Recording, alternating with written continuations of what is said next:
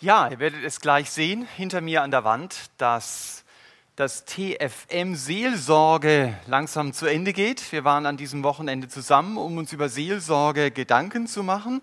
Und die Predigt heute Morgen gehört ja noch mit dazu. Deswegen wird das Thema Seelsorge sein. Wir wollen heute Morgen den besten Seelsorger, den es gibt, bei einem Gespräch zuhören, nämlich dem Herrn Jesus selbst. Und mir wird es nicht so sehr um den Inhalt des Gespräches gehen, also dass wir Vers für Vers dieses Gespräches auslegen, sondern ich nehme die Freiheit, auch auf manche Abschnitte dieses Textes nicht intensiv einzugehen, sondern wir wollen beobachten, was war dem Herrn Jesus bei diesem Gespräch, das er geführt hat, wichtig. Also Prinzipien daraus lernen und das auch auf unser Leben übertragen. Wir treffen den Herrn Jesus zu einem Gespräch in Johannes 4. Und ich habe diese Predigt überschrieben mit dem Satz, lerne von Jesus Seelsorge. Das ist zunächst mal die Überschrift. Und es geht mir in diesen ersten Versen, die wir lesen, ich werde also abschnittsweise aus diesem Gespräch vorlesen, um die Überschrift, indem du das Gespräch mit dem Einzelnen suchst. Das fällt bei Jesus auf in Johannes 4. Er sucht das Gespräch mit dem Einzelnen oder in diesem Sinne hier mit der Einzelnen. Und ich möchte beginnen, ab Vers 3 zu lesen. Da heißt es, und Jesus verließ Judäa und zog wieder nach Galiläa. Er musste aber durch Samaria ziehen. Er kommt nun in eine Stadt Samarias, genannt Sychar, nahe bei dem Feld des Jakob seinem Sohn Josef gab. Es war aber dort eine Quelle Jakobs. Jesus nun ermüdet von der Reise, setzte sich ohne weiteres an der Quelle nieder. Es war um die sechste Stunde. Da kommt eine Frau aus Samaria Wasser zu schöpfen. Jesus spricht zu ihr, gib mir zu trinken denn seine Jünger waren weggegangen in die Stadt, um Speise zu kaufen. Soweit der erste Teil dieses Gespräches. Das Erste, was ich also von Jesus lerne, ist, dass er den Einzelnen im Blick hat. Denn wir lesen hier, er musste durch Samaria reisen. Und wenn wir in unserer Bibel hinten die Karte anschauen schauen, wo Samaria ist, dann fällt uns auf, eigentlich musste er nicht. Er hätte auch über das Ostjordanland ausweichen können. Es geht hier also nicht in erster Linie um ein äußeres Muss, sondern um ein inneres Drängen. Dass Gott, der Vater, ihn drängt, in diese, in diese Stadt, von der wir hier gelesen haben, zu gehen, diese Frau anzusprechen. Jesus sucht ja ganz bewusst das Gespräch mit dieser Frau so ein Drängen, so eine innere Verbindung zum Vater. sorry, jetzt brauche ich mal was zu trinken, ja.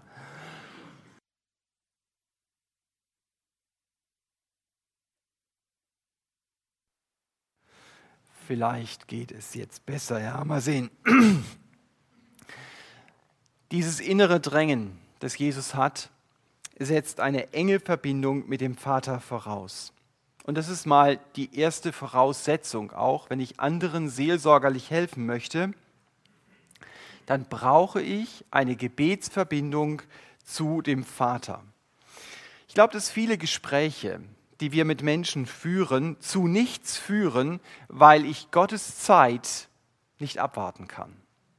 Oder weil ich dem inneren Drängen nicht nachgebe. Und das wollen wir von Jesus lernen, dass er, Dankeschön, dass er auf dieses innere Muss reagiert, auf das Such jetzt das Gespräch mit dem Hugo, such jetzt das Gespräch mit der Bertha, dass ich weiß, das ist jetzt wichtig.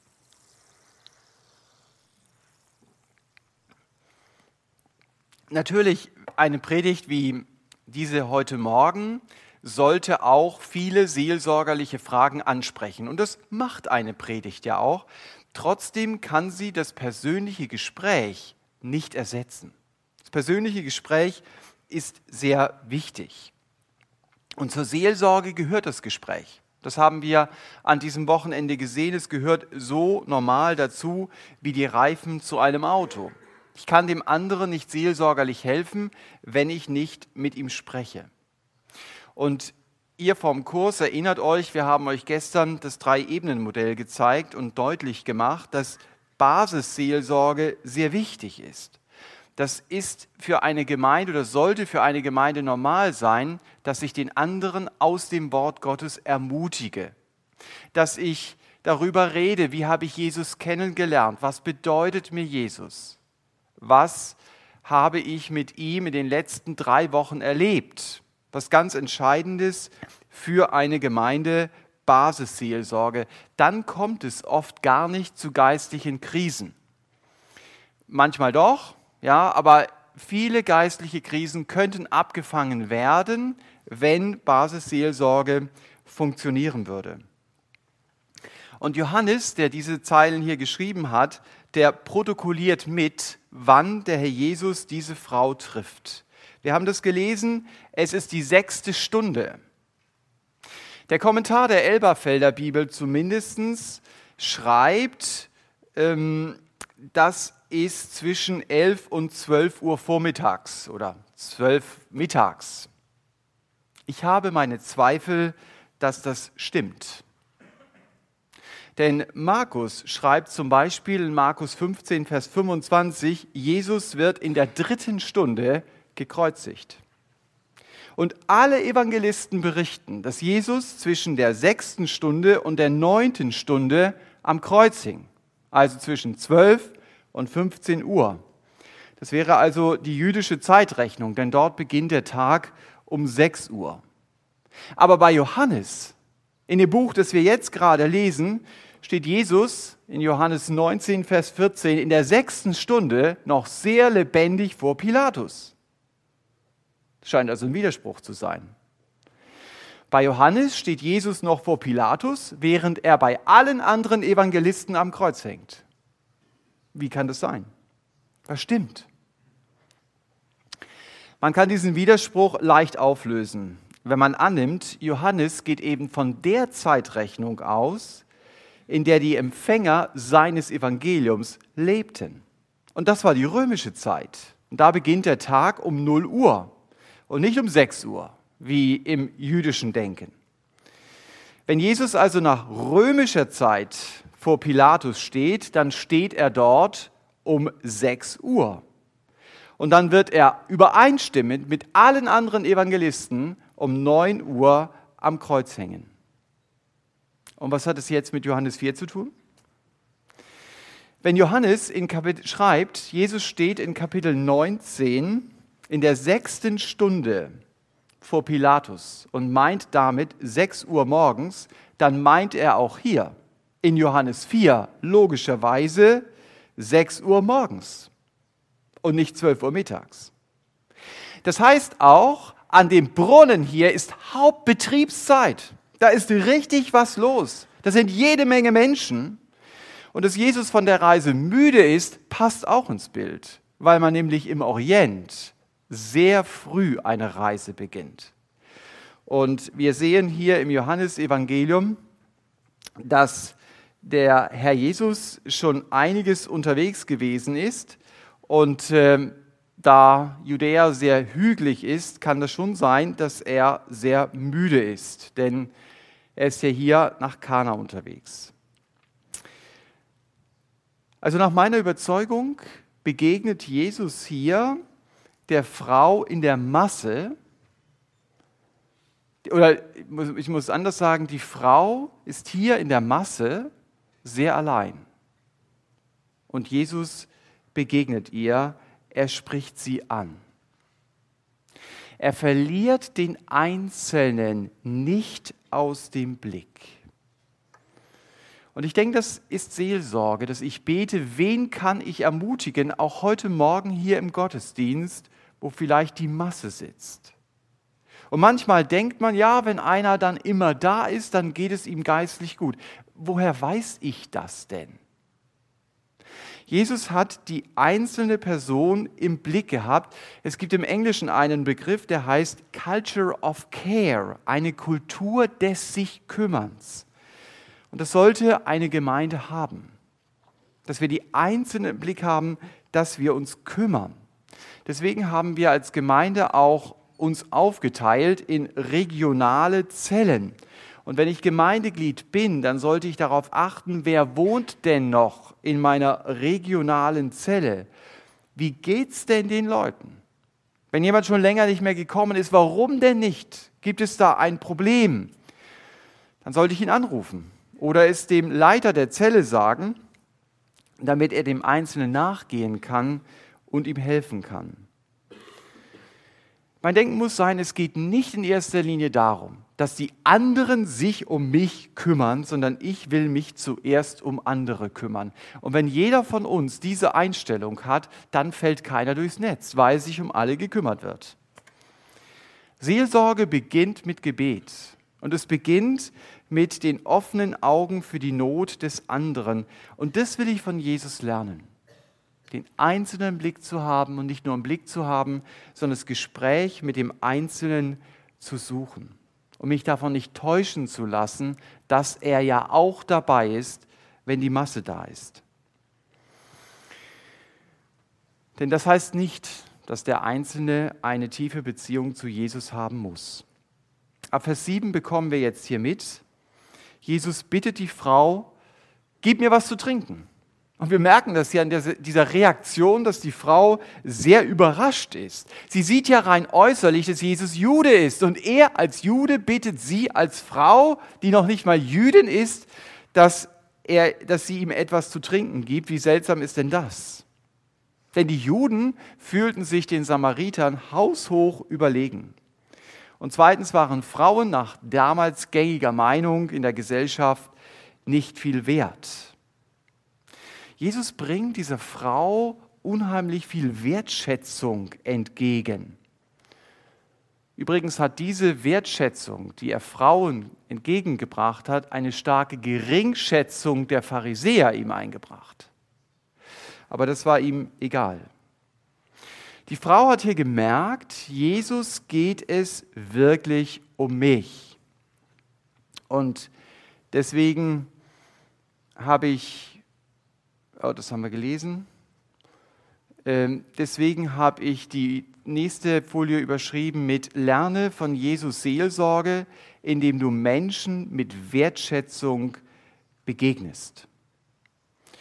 Wir haben diesen Text hier ab Vers 8. Seine Jünger waren weggegangen in die Stadt, um Speise zu kaufen. Die samaritische Frau spricht zu ihm, wie bittest du, der du ein Jude bist, von mir zu trinken, die ich eine samaritische Frau bin. Denn die Juden verkehren nicht mit den Samaritern. Ich komme bei einem seelsorgerlichen Gespräch nicht an der Frage vorbei, wie mache ich dem anderen durch Worte deutlich, du, ich schätze dich. Ich stehe nicht über dir wir stehen Seite an Seite und wir wollen gemeinsam zum Herrn Jesus gehen. Für Jesus waren die Menschen wertvoll, denen er begegnet ist, auch diese Frau. Er hat nicht auf sie herabgeschaut und deswegen hat er auch einen Zugang zu ihrem Herzen gefunden. Wer seelsorgerliche Gespräche führt, der muss sich dessen bewusst sein, ich bin nicht besser als der andere. Der muss die Haltung haben, ich will dem anderen wirklich zuhören. Das haben wir sehr ausführlich getan, in, oder gestern vor allen Dingen. Ich will dem anderen zuhören, ich will verstehen, was er denkt. Nur wenn ich Leuten zuhöre, werden sie sich auch ernst genommen wissen anstatt dass ich ihnen nur Bibelverse um die Ohren knalle. Wenn ich das tue, dann werde ich nicht ihr Herz erreichen. Wenn Jesus mit Menschen gesprochen hat, dann war er ganz bei ihnen. Er hat dieser Frau zugehört. Er hat sie nicht zugetextet. Er stellt Fragen. wie er das immer wieder gemacht hat. Und er begegnet dieser Frau auch durch diese Fragen und indem er ihr zuhört mit Wertschätzung. Das will ich von ihm lernen.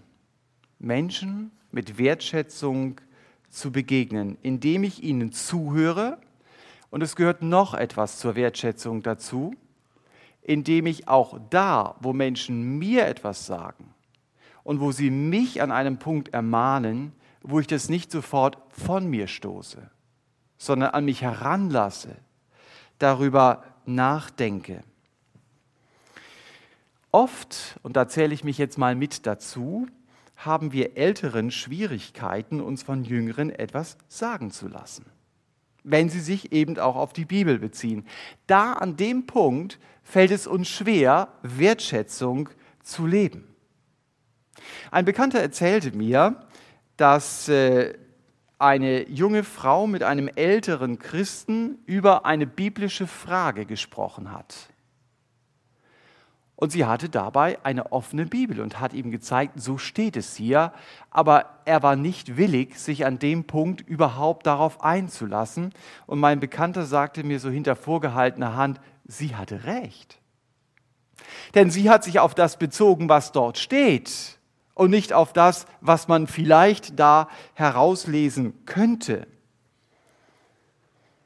Wertschätzung. Können wir Älteren uns von Jüngeren noch etwas sagen lassen. Das ist eine Frage der Wertschätzung. Es ist auch so, das finde ich auch spannend, dass Ehepaare in der Regel nicht zuhören, wenn Singles ihnen etwas sagen im Blick auf Zusammenleben. Warum ist denn das eigentlich so?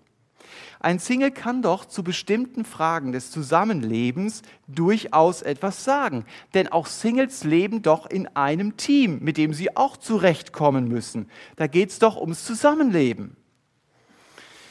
Um aus der Bibel raten zu können, muss ich doch nicht jede Situation selber erlebt haben. Wenn ein Ehepaar sich nicht versteht, warum darf dann ein Single nicht Epheser 5, Vers 25 nachsprechen? Da sagt Paulus, ihr Männer liebt eure Frauen. Wie setzt du das im Alltag um, wenn denn da, da das Problem ist des Ehestreits? Manchmal ist es ja auch woanders. Es ist schade, wenn wir den anderen nicht wirklich wertschätzen und sagen, wow, da fasst er sich ein Herz, da sagt er mir etwas und ich sage, was willst du mir denn sagen? Du bist doch gar nicht mehr verheiratet oder was?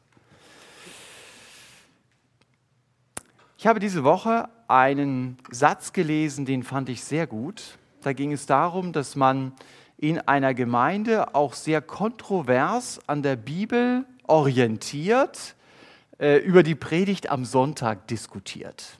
Weiß nicht, ob wir das einführen wollen, aber derjenige, der das initiiert hat, hatte eine sehr interessante Begründung dafür. Es war nicht die einzige, aber die ist mir aufgefallen. Er hat gesagt, wenn wir es nicht lernen, von der Bibel her, auch da, wo wir verschieden denken, uns auseinanderzusetzen, auch kritisch auseinanderzusetzen, dann wird es so sein, wenn dann mal wirklich zwischenmenschliche Probleme kommen, dass wir auch nicht biblisch miteinander umgehen, sondern dass dann die ganze Wut aus meinem Herzen rauskommt und dass ich nicht in der Lage bin, konstruktive, auf der Bibel basierende Kritik dem anderen zu geben. Fand ich sehr interessant. Hat etwas mit diesem Thema zu tun, hat mit Wertschätzung zu tun. Ich bekomme in der Gemeinde kostenlose Lebensberatung. Warum nehme ich sie nicht an? Also Wertschätzung wird auch deutlich, wenn ich der Ermahnte bin und dass ich über die Ermahnung wirklich auch nachdenke. Der Jesus lebt es hier also vor. Wertschätzung dem anderen gegenüber, mein zweiter Punkt. Und dann kommt der dritte Punkt, den wir zunächst einmal vom Text her betrachten wollen. Also das ist hier äh, Johannes 4 ab Vers 10. Da heißt es, Jesus antwortete und sprach zu ihr, wenn du die Gabe Gottes kennen würdest und wer es ist, der zu dir spricht, gib mir zu trinken, So hättest du ihn gebeten und er hätte dir lebendiges Wasser gegeben.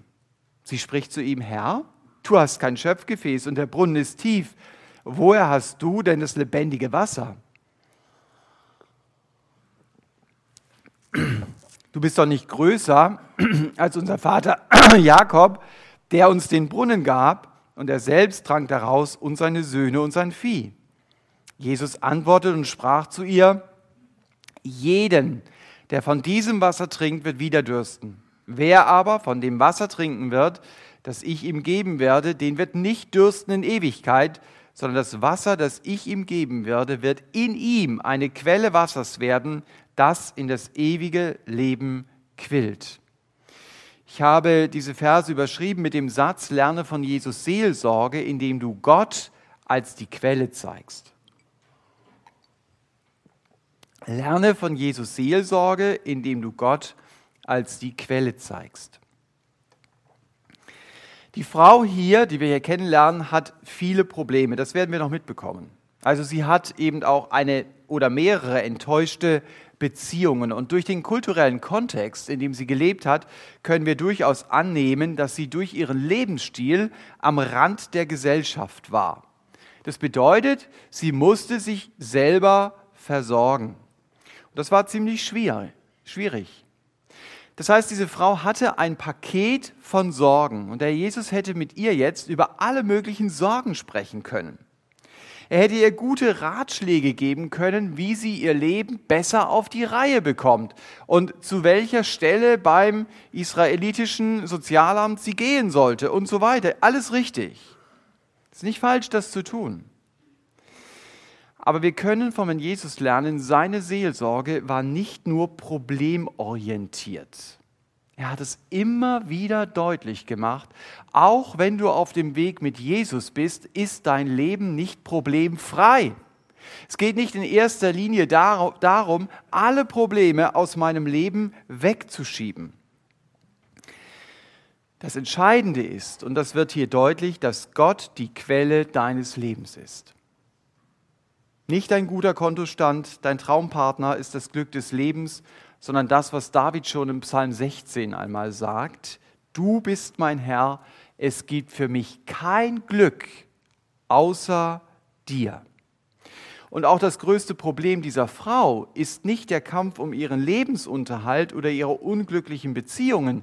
Das größte Problem ist, dass sie keine Beziehung zu Gott hat. Und das ist das größte Problem, das ich als Mensch haben kann. Denn dann wanke ich sehenden Auges auf das Verdammungsurteil Gottes zu.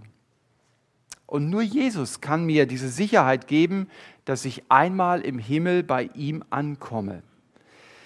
Und er kann mir helfen, auch wenn ich hier in dramatischen Umständen in meinem Leben bin, meine Freude in Gott zu finden und eben zu entdecken, aus meiner Beziehung zu Gott bekomme ich die Kraft, auch in hoffnungslosen Situationen Zuversicht zu haben. Weil er meine Zuversicht ist und ich meine Zuversicht eben nicht in den Umständen suche. Natürlich fällt mir das als Christ auch nicht leicht. Ich habe meine Kämpfe und das ist nicht leicht. Aber eins will ich verstehen, dass nur Gott letztendlich mein inneres Vakuum füllen kann. Gott will mir dieses Wasser geben, das sagt der Jesus hier, von dem ich nicht mehr durstig werde. Das heißt, er will mir eine Freude schenken, die von innen kommt und die nicht nur angewiesen ist auf das, was von außen kommt, nicht nur von den äußeren Umständen abhängig ist. Als Menschen erwarten wir oft, dass andere unsere Bedürfnisse stillen. Also andere Menschen sollen unsere Bedürfnisse stillen. Und aus unseren Erwartungen werden dann Forderungen.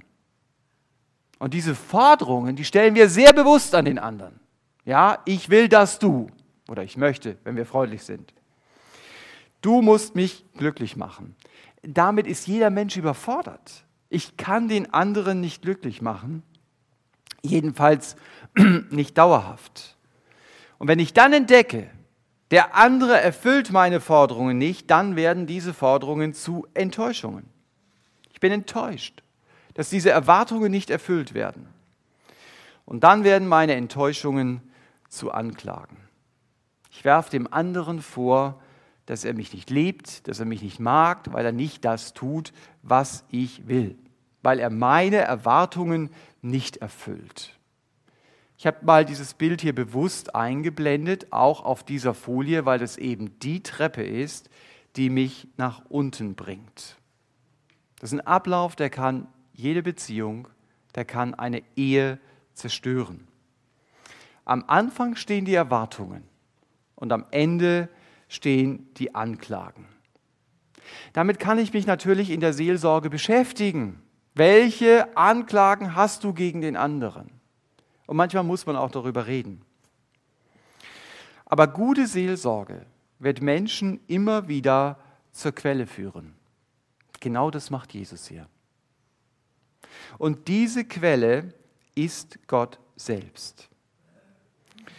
Der Jesus versucht der Frau deutlich zu machen, Gott kann dir viel mehr geben, als du jetzt äußerlich suchst. Gib dich nicht mit weniger zufrieden. Lerne von Jesus Seelsorge, indem du Gott als die Quelle zeigst. Und der Jesus bietet ja dieser Frau hier die Beziehung zu Gott an, als frisches Wasser, das mich eben nicht mehr durstig macht. Und als die Frau auf diesen Punkt reagiert, als sie sagt, ja, das ist das, was ich brauche, da spricht der Herr Jesus einen Punkt an, der vorher noch geklärt werden muss. Also einen wunden Punkt. Jesus spricht Sünde an. Und das schauen wir uns jetzt hier gleich an. Also lerne von Jesus Seelsorge, indem du Sünde ansprichst, wie der Herr Jesus das macht. Die Frau spricht zu ihm, Herr, gib mir dieses Wasser, damit ich nicht dürste und ich nicht hierher komme, um zu schöpfen. Jesus spricht zu ihr, geh hin, rufe deinen Mann und komm hierher. Die Frau antwortete und sprach, ich habe keinen Mann. Jesus spricht zu ihr, du hast recht gesagt, ich habe keinen Mann, denn fünf Männer hast du gehabt und der, den du jetzt hast, ist nicht dein Mann. Hierin hast du wahr geredet. Wir haben das verstanden eben, die Trennung von Gott war das größte Problem dieser Frau und die Trennung von Gott kam durch die Sünde. Und die Frau hat ohne Gott gelebt und deswegen hat sie logischerweise auch ohne die Weisungen Gottes gelebt, zum Beispiel ohne die zehn Gebote. Und das wurde daran deutlich, dass sie, unter anderem daran deutlich, dass sie unverheiratet mit Männern zusammengelebt und natürlich auch mit ihnen geschlafen hat. Dieser Text hilft uns übrigens zu verstehen, wenn ich unverheiratet mit jemandem zusammenlebe, ist der nicht automatisch mein Mann oder meine Frau. Denn der Jesus sagt hier sehr deutlich, der, mit dem du jetzt zusammen bist, ist nicht dein Mann. Dafür hat der Herr Jesus sich für uns Menschen die Ehe ausgedacht. Für Gott ist Ehe eine bewusste Entscheidung, ein öffentlicher Entschluss, ein öffentliches Bekenntnis zwischen einem Mann und einer Frau. Wir wollen ein Leben lang in guten und schlechten Tagen zusammenbleiben, bis der Tod uns scheidet. Das ist nicht nur eine Formel. Das kommt aus der Bibel.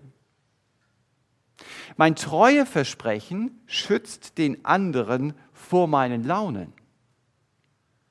Und es gibt auch den Kindern Sicherheit, mein Papa und meine Mama werden sich nicht plötzlich aus der Beziehung abmelden. Gott will, keine schwebende Beziehung auf offener Basis. Und auch wenn es in unserer immer bindungsunfähigeren Gesellschaft zunimmt, ohne Trauschein zusammenzuleben, ist und bleibt Gottes Favorit die Ehe. Das macht dieser Text auch sehr deutlich und jede andere Form des Zusammenlebens widerspricht Gottes Gedanken und ist Sünde. Ehe ist Gottes Schöpfungsordnung. Ehe ist nicht nur eine soziale Form. Soziale Formen kann ich verändern, wenn das Leben sich verändert. Eine Schöpfungsordnung bleibt von Gottes Seite aus bestehen. Und es ist wichtig, diesen Punkt oder andere Punkte, die Sünde sind, in der Seelsorge anzusprechen. Wenn ich Sünde in der Seelsorge nicht ansprechen kann, ja, wo denn dann? Das ist doch der Ort. Und erst wenn wir unsere Sünde bekennen, also aussprechen, ja, das ist Sünde, dann sagt die Bibel an einer anderen Stelle im ersten Johannesbrief, dann ist Gott treu und gerecht, dass er uns Sünde vergibt. Ich muss mit Sünde nicht alleine bleiben. Ich habe das große Privileg, dass ich es zu Jesus bringen darf. Ich muss mich nicht selber damit abschleppen. Sünde zu bekennen, also das Wort bekennen heißt wörtlich gleich sagen. Ich sage das Gleiche über die Sünde, das Gott sagt.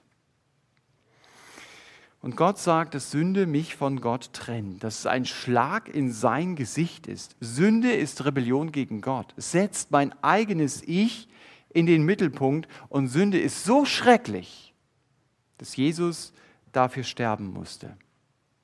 Es ist, als ob der angenagelte Sohn Gottes mir zuruft, schau mich an und begreife, wie schrecklich deine Sünde ist.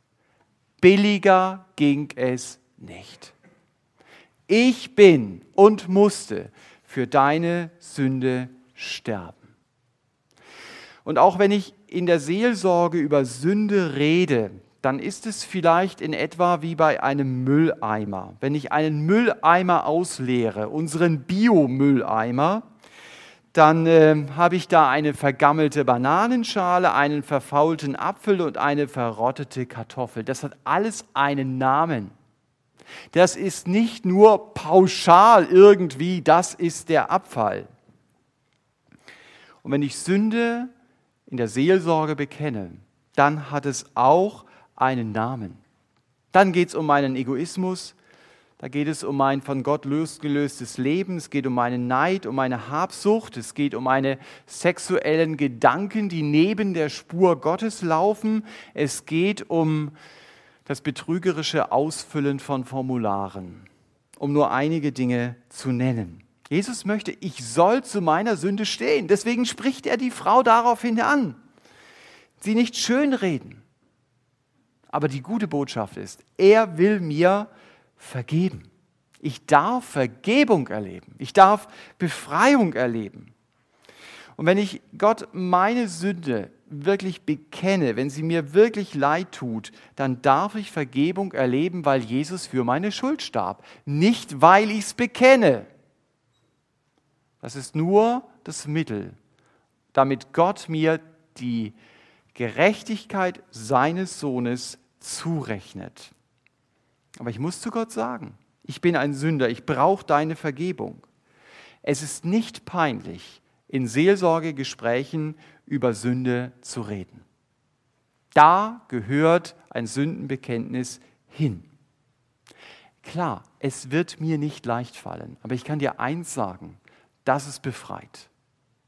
Nicht nur mich innerlich, sondern dass Gott meine Schuld wirklich auslöschen will. Mit der Sünde ist es wie bei einem Spion. Wenn ein Spion enttarnt ist, dann hat er keine Macht mehr, konspirativ zu wirken. Und wenn ich Sünde ans Licht bringe, wenn ich sie unters Kreuz bringe, dann manchmal ist es noch ein Prozess, aber ich bin dann auf dem Weg, dass die Sünde in meinem Leben, die Macht der Sünde gebrochen ist. Was hast du davon, deine Sünde zu verstecken? Ich würde mal behaupten, nichts. Außer, dass du dein Gesicht vor anderen Menschen warst. Gott weiß es doch sowieso. Warum klärst du es nicht in deinem Leben? Also lerne von Jesus in der Seelsorge, Sünde anzusprechen. Und dann kommt das letzte Prinzip, das wir vom Herrn Jesus lernen wollen. Da heißt es, lerne von Jesus Seelsorge, indem du Gottes Anbetung betonst.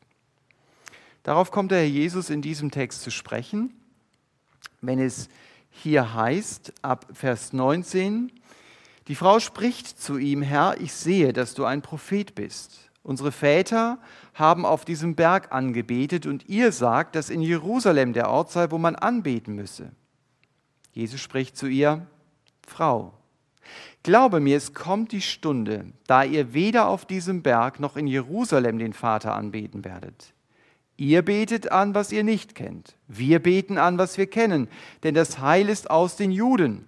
Es kommt aber die Stunde und ist jetzt, dass die wahren Anbeter den Vater in Geist und Wahrheit anbeten werden, denn auch der Vater sucht solche als seine Anbeter. Gott ist Geist und die ihn anbeten müssen in Geist und Wahrheit anbeten. Das ist ein starker Satz, den der Herr Jesus zu der Frau sagt, Gott sucht Anbeter. Nur als Klammerbemerkung, es fällt auf, dass ein Kapitel vorher, wo ein sehr frommer Mensch Jesus begegnet, Jesus diesen Satz nicht sagt. Er erklärt ihm sehr ausführlich dort das Evangelium. Hier begegnet ihm diese Frau in Johannes 4 und der Jesus redet am Schluss davon, Gott sucht Anbeter. Das hätte man eigentlich gedanklich in Johannes 3 gedacht. Aber der Jesus sieht das offene Herz dieser Frau und er sagt, darum geht es. Es geht nicht um uns. Das denken wir sehr oft. Es geht immer um mich, mein Universum, um das sich alles drehen muss, sondern es geht um Gott. Das sagt dieser Text hier sehr deutlich. Ich bin dafür geschaffen, dass ich Gott anbete. Das ist meine Bestimmung. Wie ein Schlüssel zu einem Schloss gehört und wie eine Flüssigkeit in ein Glas gehört, so ist meine Bestimmung, dass ich Gott anbete, dass ich auf ihn konzentriert bin und dass ich mich an ihm freue. Wer die Gebete oder die, die Texte des Paulus liest, der merkt sehr schnell, der Mann war ein Anbeter. Er hat immer wieder Gott in den Mittelpunkt gestellt. Wenn Paulus über Gott nachdenkt, dann kommt er in Schwärmen darüber, dass Gott barmherzig ist, dass Gott gerecht ist, dass er treu ist. Und du merkst, wow, der steht da und er staunt über dem Gott, über den Gott, dem er nachfolgen darf. Zum Beispiel im Römerbrief, wenn du den mal in einem Schwung durchliest, dann merkst du, da gibt es drei Doxologien, also drei Texte, wo Paulus im Grunde genommen seinen Gedankengang unterbricht und staunend vor Gott steht und ihn anbetet. Zum Beispiel Römer 11, wo er sagt, denn aus ihm und durch ihn und zu ihm sind alle Dinge, ihm sei die Herrlichkeit in Ewigkeit. Wow. Da merkt man diesen Wow-Effekt. Unglaublich, dass ich diesem großen Gott dienen darf. Beton das in der Seelsorge immer wieder. Unsere Bestimmung ist es, Gott anzubeten. Natürlich reden wir auch über das Problem. Aber wir reden darüber, dass Gott die Quelle ist. Und wir reden darüber, dass deine Bestimmung ist, diesen lebendigen Gott anzubeten. Das kommt nicht automatisch. Das muss ich mir bewusst machen. Das muss ich auch immer wieder üben. Da gibt es gute Vorlagen, gute Hilfsmittel in Anführungsstrichen, dass ich Texte der Anbetung aus den Psalmen als Grundlage meiner Gebete mache dass ich Anbetungslieder als Grundlage mache, dass ich die Namen Gottes mir zusammenschreibe und Gott anbete über seinen Namen und dass ich nicht aufhöre, über Gott zu staunen. In der Seelsorge reden wir über konkrete Probleme. Ich sag's noch einmal, das hat seinen Platz. Aber hilf deinem Ratsuchenden zu entdecken, wofür er geschaffen ist. Und der Blick weg auf Gott wird ihm helfen, auch mit schweren Lebensführungen klarzukommen. Und dieser Blick auf Jesus, der wird mir auch helfen, mich mit dem zu beschäftigen, was wesentlich ist und mich nicht von den gegenwärtigen Umständen lähmen zu lassen. Und wenn ich darauf ausgerichtet bleibe, Gott anzubeten, dann bin ich wie ein Läufer, der auf das Ziel schaut und dessen Blick nicht am Problemboden festklebt. Ja, ich sehe das Ziel, auf dieses Ziel laufe ich zu. Und Gespräche, die mir helfen, ein Anbeter zu werden, sind Gespräche, die mir auch helfen, wie kann die Freude an Gott und wie kann das Vertrauen zu ihm in meinem Leben größer werden. Da ist auch Anbetung der Schlüssel. Das ist nur ein Ergebnis von Anbetung. Es ging mir heute Morgen darum, uns sensibel dafür zu machen, wie hat Jesus seelsorgerliche Gespräche geführt. Ihr könnt ja manche seiner Gespräche in den Evangelien mal noch unter diesem Aspekt lesen. Da werdet ihr noch manche andere Prinzipien finden, die er angewendet hat. Aber ich fand, dass man hier schon manches entdecken konnte. Und ich möchte deshalb auch zum Schluss die Predigt nochmal zusammenfassen mit den Punkten, die wir uns angeschaut haben in Johannes 4. Lerne von Jesus Seelsorge indem du das Gespräch mit dem Einzelnen suchst. Ihr erinnert euch, nicht die Masse, sondern der Einzelne, auf den ich schaue, auf den ich zugehe, mit dem ich rede. Indem du Menschen mit Wertschätzung begegnest. Ich bin nicht besser. Es ist Gottes Gnade, dass ich manches nicht leben musste. Aber es gilt auch andersrum. Wie reagiere ich, wenn mir jemand etwas sagt? Indem du Gott als Quelle zeigst. Problemlösung kann nicht das oberste Ziel von Seelsorge sein. Indem du Sünde ansprichst, weil Sünde mein geistliches Leben blockiert. Und indem du Gottes Anbetung betonst. Dafür bin ich geschaffen. Darauf möchte ich in der Seelsorge auch immer wieder zu sprechen kommen. Amen.